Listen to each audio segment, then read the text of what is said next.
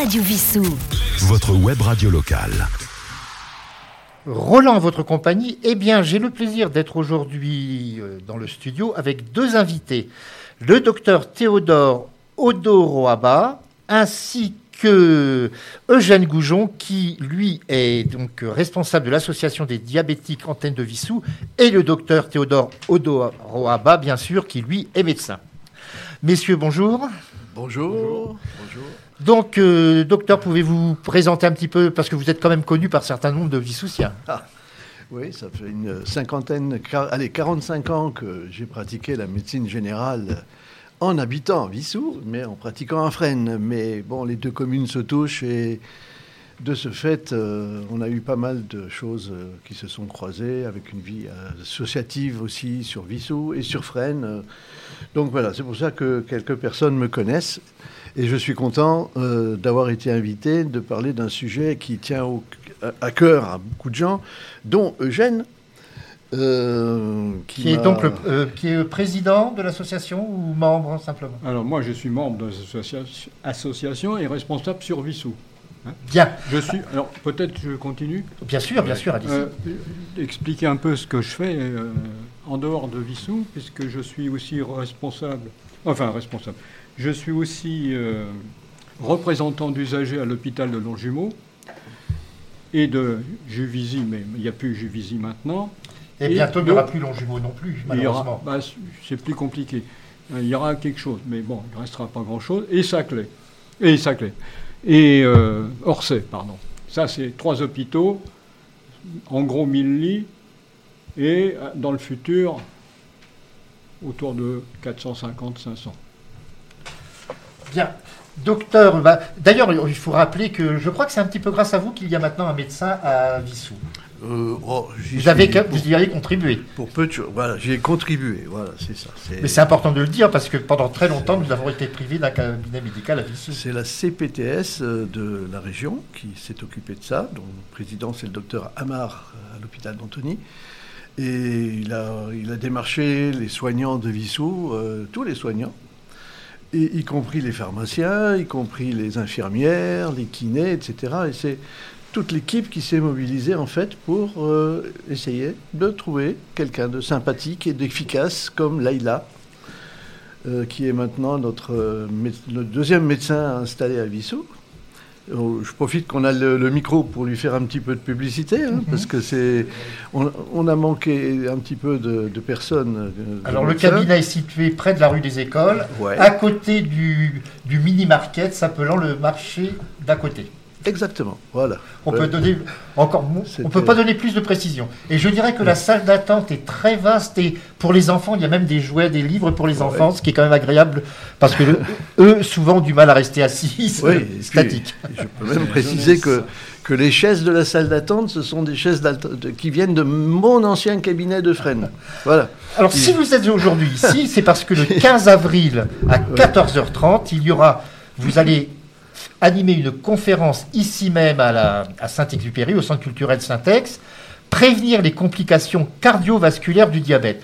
Est-ce qu'on peut estimer le nombre de diabétiques en France? Bah, Peut-être que Jeanne peut répondre aussi. Oui, ça je veux. Si le, nombre de diabétiques en France ne cesse d'augmenter, c'est un constat, et il est autour de 3,5-4 millions de personnes qui sont diabétiques. Alors il faut distinguer les différents types de diabète. Vous avez le type 1, qui est assez, assez répandu. Et puis vous avez le type 2, qui l'est encore un peu plus. Euh, puis après, toute une série de diabètes qui. Euh, vous avez, pour les dames euh, enceintes, vous avez un diabète particulier qui, lui, a l'avantage de, de ne pas perdurer dans le temps. Hein, c'est le passage à un moment donné. Cela étant dit, le risque de diabète de type 1 ou 2 est est, quand même existant à un certain âge. Alors est-ce qu'on peut caricaturer, schématiser en disant qu'il y a le diabète dit gras et le diabète familial? En gros, c'est à peu près ça ou je dis bêtise? Oui, enfin c'est des expressions euh, qui, qu'on entend souvent, qu'on entend, mais qui ne sont pas le diabète gras. Euh, euh, c'est un diabète, c'est point, c'est tout. Et la manière dont on le traite, alors on peut le traiter par des cachets. Hein, on peut le traiter par des piqûres d'insuline, par exemple. Hein, à ce moment-là, on devient insulo-dépendant. Et euh, il faut dire que euh, vous avez aussi le type 1, où, euh, qui est un peu moins répandu quand même que le 2, mais qui a la caractéristique d'avoir des niveaux de de pathologie peut-être Non, non, Je pense que le diabète 1, si je peux me permettre, c'est celui où il n'y a pas d'insuline, où le pancréas ne sécrète quasiment plus d'insuline. Voilà, c'est le pancréas qui, est ça. Voilà, c'est lui qui est vraiment malade. C'est pas vraiment l'environnement du pancréas comme dans le diabète 2, où c'est tout le bonhomme, toute la femme qui est atteinte. Au début, dans le diabète 1, c'est le pancréas. Et à partir du moment où il n'y a plus d'insuline sécrétée, on a ce qu'on appelle un diabète 1 qui est vraiment insulino-dépendant. Alors, comme votre euh, conférence va le démontrer, le diabète peut provoquer des complications cardiovasculaires. Bon. Alors, pour dire ce qu'on a fait auparavant, ça sera la quatrième euh, conférence que l'on fait sur Vissou puisqu'il y a eu le bien manger des diabétiques, et ça c'est un vaste problème. Il y a eu euh, le, diabète et la vue, c'est-à-dire que ça peut se porter sur les yeux, comme ça peut se porter sur n'importe quel autre organe d'ailleurs, hein, des moments que euh, ça se passe. Et euh, le bien manger des diabétiques, je l'ai dit. Donc la vue. Le diabète et la vue. Les dents, on ne parle pas souvent des dents, mais les dents, il y a les petits vaisseaux. Et si le vaisseau n'est pas normalement alimenté, il y a un problème. Et, la dent tombe. Mais elle est toute neuve, votre dent. Ah, il n'y a pas de problème, vous pourrait y resservir. Dans, les gencives. Dans les gencives. Alors, justement, il y a une cardiologue qui m'a récemment dit que les infections dentaires étaient plus dangereuses pour une personne cardiaque. Absolument. Ça touche les valves du cœur. Et on a tendance à faire une infection qui se généralise ailleurs dans le corps, mais notamment qui va s'arrêter sur les reins et sur les valves cardiaques. D'où, on en parlera pendant la conférence, l'insuffisance cardiaque qui peut être une des complications du diabète. Voilà. Donc, au cours de cette conférence, vous allez indiquer probablement comment on voit apparaître, quels sont les signes, les pathologies qui permettent de détecter ces problèmes cardiovasculaires liés au diabète, je présume. Voilà, alors bien sûr, on peut dire, on peut dire euh, très vite que euh, le vrai danger du diabète gras, alors je précise qu'on dit diabète gras parce qu'il s'inscrit dans un cadre métabolique où il y a plein d'autres maladies qui se greffent dessus, dont le cholestérol, les triglycérides, et euh, ce qui fait grossir les gens, parce que souvent il y a un peu d'obésité derrière, mais pas toujours. D'où vient c'est de là que vient ce terme diabète gras. En fait, on dit diabète de type 2, c'est mieux. Ou non insulino-dépendant, puisqu'il y en a de l'insuline, mais elle agit mal. Voilà. Donc je reviens sur ce qu'on disait tout à l'heure. Euh, la question. Bah, oui, donc euh, comment, comment voit-on les, Quels sont les signes ah, Voilà, ce qui est terrible dans cette maladie, c'est que souvent, les signes, au début, il n'y en a pas. La maladie évolue, elle attaque les organes, elle attaque les reins, elle attaque la rétine, elle attaque euh, le cœur, elle attaque les pieds, les, nerfs, les pieds, etc. Et au début, il n'y a aucun signe, il n'y a rien. Et elle évolue pendant des mois, voire des années avant qu'on ait un jour quelque chose qui attire l'attention. On va voir le médecin, on dit tiens, j'ai mal aux pieds, tiens, j'ai des crampes, euh, tiens, j'ai ceci, j'ai cela. Et c'est à lui de mettre le doigt dessus en faisant quelques examens et en pouvant dire alors à ce moment-là que ça s'inscrit soit dans un cadre métabolique, soit c'est vraiment une découverte purement fortuite, le hasard qui permet de dire qu'on est tombé dessus. Voilà. Cette conférence alors, concerne bien sûr, enfin, des gens qui sont déjà diabétiques, mais également ceux qui ne le sont pas, parce qu'on est tous potentiellement à risque. Exactement. Le problème, c'est ça, c'est que c'est une maladie sournoise qui arrive petit à petit, même chez des gens bien portants, même chez des gens assez sportifs, euh, qui font plein de choses, qui font du vélo, etc. Et il y a des petites, des petites choses qui atteignent les petits vaisseaux, on appelle ça la microangiopathie, on en reparlera à la conférence. Pas forcément la macroangiopathie comme les atteintes, par exemple, des valves du cœur, dont on parlait tout à l'heure. Euh, et donc le rôle finalement de la prévention, parce que là on va quand même en parler, euh, de ces complications, c'est que justement, il faut anticiper leur arrivée chez ceux qui ne les ont pas encore, et il faut, chez les diabétiques avérés et déjà traités avec des comprimés ou des traitements adéquats pour le diabète de type 2, dépister des complications qui arrivent quand même, parce que c'est pas parce qu'on est traité qu'on n'aura jamais de complications. Donc, est-ce que je peux passer d'emblée maintenant à présenter la prévention? Tout à fait, tout à fait. C'est donc euh, la prévention, elle passe par quatre volets pour moi, qui seront donc détaillés. Euh, d'abord, gérer tout ce qui apporte le sucre, gérer ce qui fait sortir le sucre du sang. Donc, on est dans l'alimentation qui amène le sucre.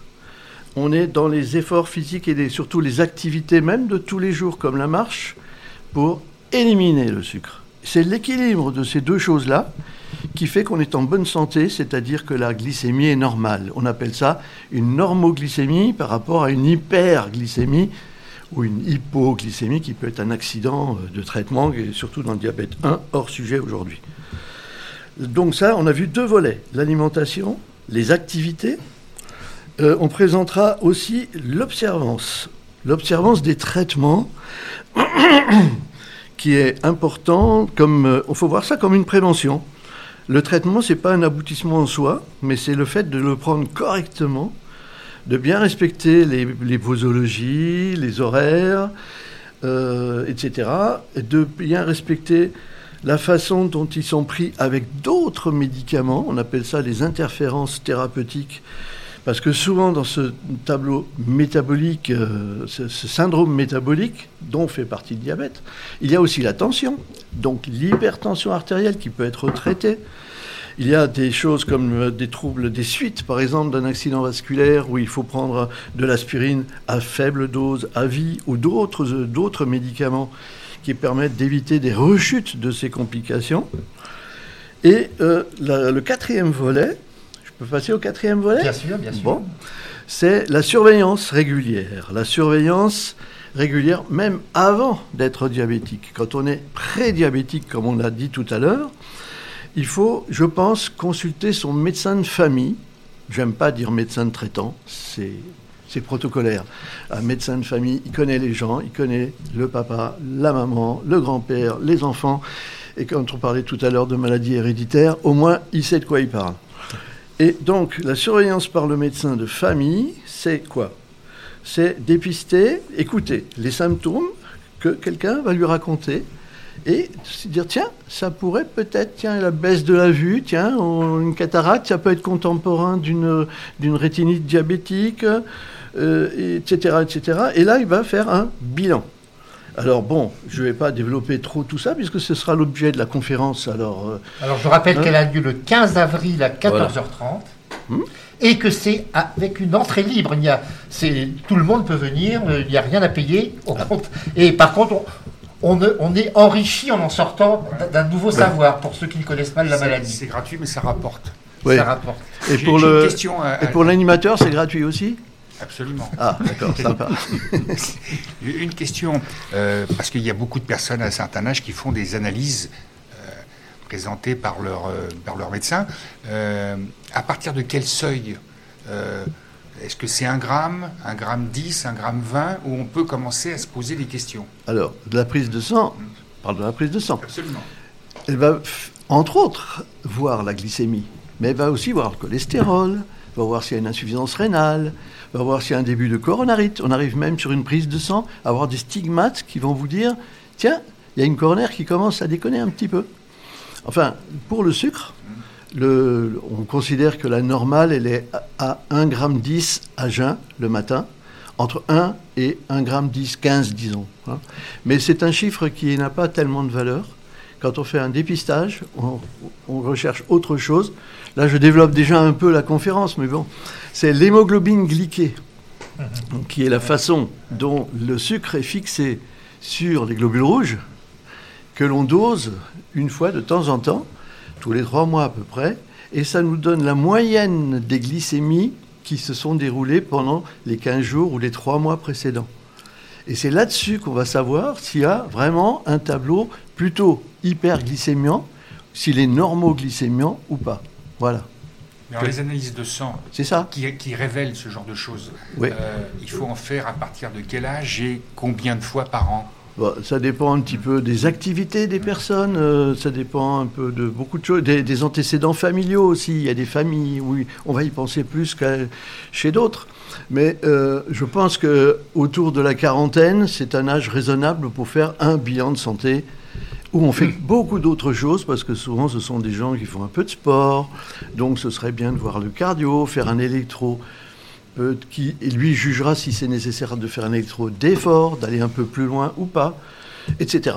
Une fois par an une fois tous les 2-3 ans Ben, c'est déjà le premier examen qui va permettre de savoir si ça vaut la peine d'aller plus loin. hein. Après, avec le premier examen, on va être orienté sur d'autres spécialités. Et si jamais le premier examen dépiste euh, un trouble de, de la glycémie, là, il faut chercher d'autres choses.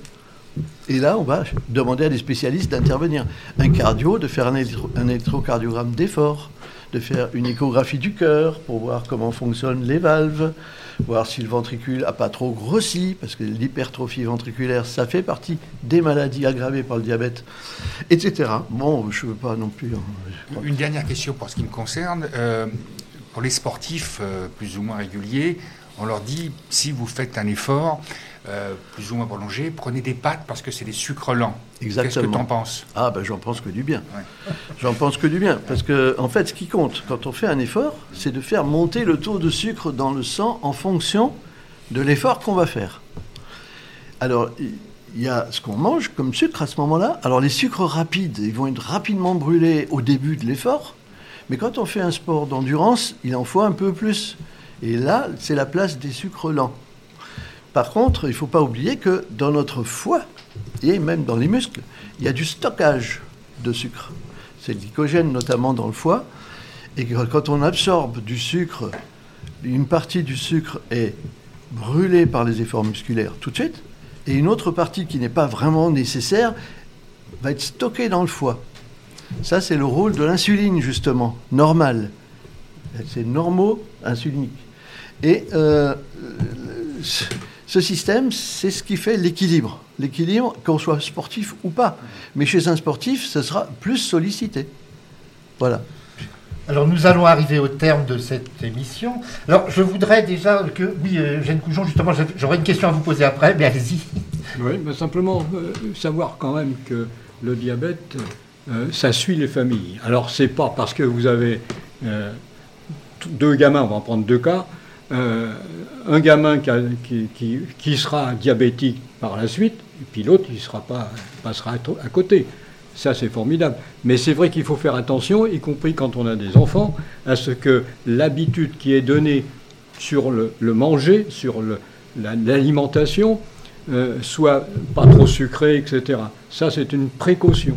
Après, euh, de toute façon, la, démarche, elle est de, contrôler systématiquement, plus ou moins suivant le, cas, mais assez, souvent, ce diabète. Ce diabète, il est, il est, il est méchant, il est insinueux, euh, il est, euh, euh, se voit pas.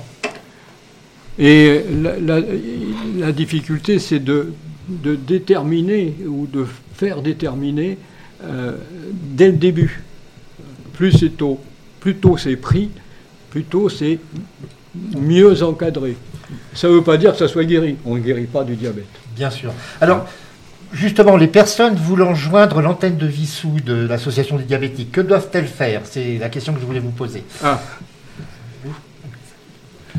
Alors donc, parce que vous avez une adresse email, est-ce que on peut vous écrire sur votre mail? Bien sûr. Alors je vais le donner tout simplement à l'antenne si vous le voulez bien. C'est goujon, g o u g e o n point eugène arobase wanadoo.fr. Voilà. Donc en vous écrivant à goujon.eugène arobase wanadi- wanadoo.fr, on est en contact avec l'antenne de Vissou. voilà. Eh bien, euh, Monsieur Goujon et Docteur euh, Odoro Abba, je vous remercie beaucoup d'être venu aujourd'hui. Alors, je rappelle que cette conférence gratuite, disons-le, il y a tellement peu de choses gratuites de nos jours qu'il faut le signaler.